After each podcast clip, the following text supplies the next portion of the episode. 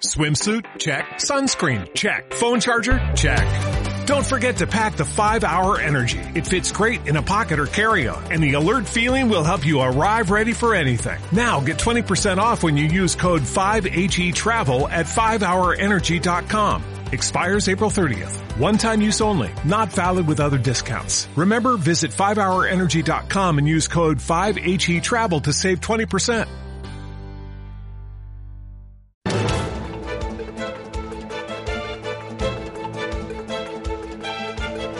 El primer análisis de la mañana. Con Eduardo Bolinches, director de bolsacas.com. Bolinches, ¿qué tal? Buenos días. Muy buenos días, Susana, ¿cómo Eh, estamos? bueno, un poco preocupada por este escalabro del IBEX 35. La semana pasada un 2,40% de la baja. Eh, ¿Tú crees que lo vamos a ver pronto por debajo de los 9.000? Bueno, vamos a ver. eh, el lunes eh, de la semana pasada decíamos que íbamos a ver nuevos mínimos. Eh, así ha sido de momento, ¿no? Aunque también es cierto que el viernes comentaba que, aguantaríamos el 9.200 y, y me he equivocado. Yo creo que es una zona bastante importante, el 9.200. Hemos visto este cierre semanal eh, por lo del viernes, eh, ya por debajo de él y, y hoy es un día muy importante para confirmar o, o no esa pérdida del 9.200. Es vital y por lo tanto mi contestación estará condicionada a lo que ocurre hoy. Y- es decir, y- y hoy escenario número uno, Eso. recuperamos el 9.200. Entonces, bueno, atacaremos a lo largo de esta semana de nuevo pues la zona comprendida entre los 9.400 e inclusive podríamos irnos al 9.500. Escenario número dos, cerramos por segunda vez por debajo del 9.200.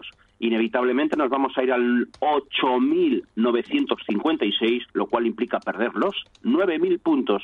Y ahí nos la volvemos a jugar, soporte vital. ¿Por qué? Porque estamos hablando del 61.8 de Fibonacci, de todo el tramo impulsivo anterior, desde momento post-Brexit, cuando el IBEX arrancaba en torno a la zona de los 7.600 y no paró hasta los 11.200 puntos. Por lo tanto, todo condicionado a recuperación, sí o sí, hoy del 9.200 para evitar esa señal de venta tremenda que, que, que, que ocurrió teóricamente ya el viernes. Mm, Me has dicho que si pierde los 9.200, entonces se iría a dónde?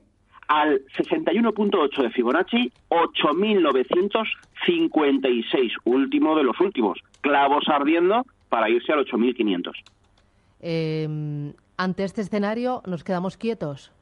Bueno, eh, depende mucho de la filosofía de- de- del inversor. Eh, hay valores eh, muy castigados y qué duda cabe que si vamos a hacer una recuperación y vemos recuperación del 9.200, pues van a haber reacciones alcistas en, en valores directores del índice, ¿no? Por lo tanto, eh, se puede aprovechar ese recorrido, eh, o ese, mejor dicho, mini recorrido del 9.200 a, a 9.400, creo que es bastante factible, ¿no? Eh, si, si no podemos con el 9.200, no, no, no lo reconquistamos, pues va a haber más sufrimiento, eh, telefónicas, BBV, Santanderes, va a haber más sufrimiento en todo, ¿no? Entonces, bueno, pues depende mucho de lo que ocurra en el 9200 y, y, y también de si queremos o no picotear rebotes dentro de un mercado bajista pues que se inició en la primavera del 2017. Por lo tanto, esas dos opciones están ahí encima de la mesa. Eh, si Eh, queremos picotear rebotes eh, con valores concretos, tú sigues insistiendo los de siempre, entre ellos Naturgy. Eh, sí, eh, efectivamente. Yo veo el sector energía mm, refugio. Está ahí clavado. Luego es una buena forma de estar expuesto a renta variable sin sufrimientos de mercado actualmente. Eh, Repsol, salvando las diferencias, también está muy lateralizado.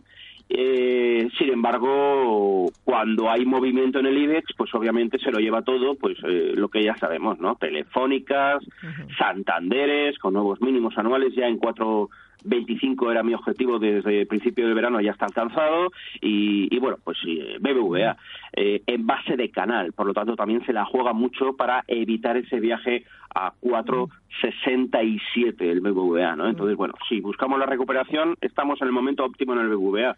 Si el 9.200 historia y nos vamos hacia abajo, pues el BBVA nos, sí o sí, vamos, lo, lo, lo deberíamos ver en, en, en 4.67, ¿no? Entonces, bueno, son los valores de siempre. Los que tiran del carro del IBEX lo sabemos de sobra.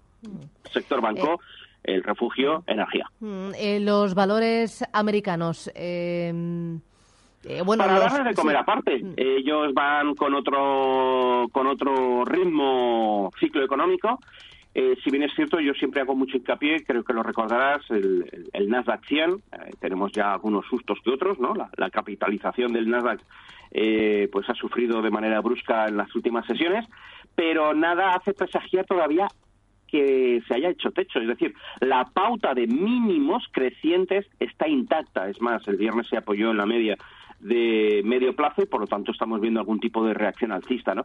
Así que de momento tranquilidad absoluta. El Dow Jones está un poquito más refajado, pero mientras no se pierdan los máximos eh, de febrero, en torno a los 25.800 eh, puntos, el Dow Jones tampoco tiene ningún signo de evidencia de que se haya hecho techo, ¿no? También es verdad que, que, no lo veremos el techo antes de que se haga, lo veremos una vez se haya hecho, como es obvio, ¿no? Y luego también el SP500, la pauta de mínimos está intacta, está intacta. Esto es una escalera que, que, nos lleva al cielo, que los máximos históricos anteriores de enero del 2018, pues estamos ahí peleando por no perderlos. Y si lo hacemos, pues el peor escenario posible, calculo yo que sería irse a, a un 2800 28 en el SP, es decir, no pasa absolutamente nada. Van con otro ciclo económico eh, y, bueno, pues pues esto es otro otro mundo, vamos.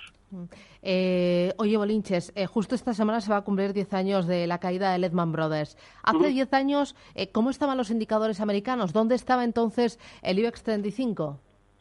Bueno, pues el IBEX 35, todo el mundo sabe pues que estábamos hablando de, de, de, de un 16.000 puntos, ¿no? Eh, ¿Y dónde está ahora? Pues ya lo sabemos, ¿no? Peleando por, por, por no perder los, los, los, los 9.200, ¿no? Eh, el Dow Jones, pues eh, como decíamos, niveles totalmente distintos, ¿no? Totalmente distintos, ciclo económico totalmente distinto y por lo tanto esa es la, triste realidad, ¿no? Pero bueno, la, realidad se evidencia más eh, pues en, datos de Producto Interior, Bruto, eh, en porcentaje de deuda sobre PIB, que es donde realmente se evidencian los distintos ciclos económicos que tiene eh, Estados Unidos y por lo tanto reflejan unos máximos históricos en los mercados de valores y España o por extensión Europa eh, pues que, que, dan pena. O sea la, la comparativa salimos perdiendo eh, en todo absolutamente en todo no por poner un ejemplo y esto es muy grave mucho más de lo que la gente piensa eh, el balance por ejemplo de la Reserva Federal Americana. Todo el mundo sabe que la Fed eh, empezó a, con el famoso quantitative easing de, muy pronto, ¿no? O, bueno, algo retrasado, pero en relación al Banco Central Europeo muy pronto, ¿no? Pues bien, la Fed eh, alcanzó eh, pues niveles de, del 25% sobre PIB, el balance, es decir, la porquería, la deuda tóxica que compraba la Reserva Federal Americana a las entidades bancarias eh, alcanzó el 25% del PIB estadounidense.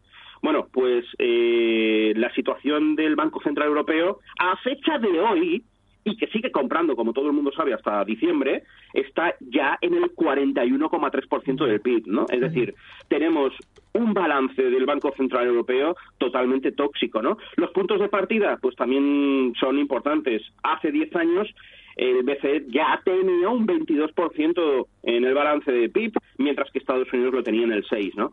Pero bueno, lo más lo más brutal que me voy, pues, el porcentaje sobre PIB.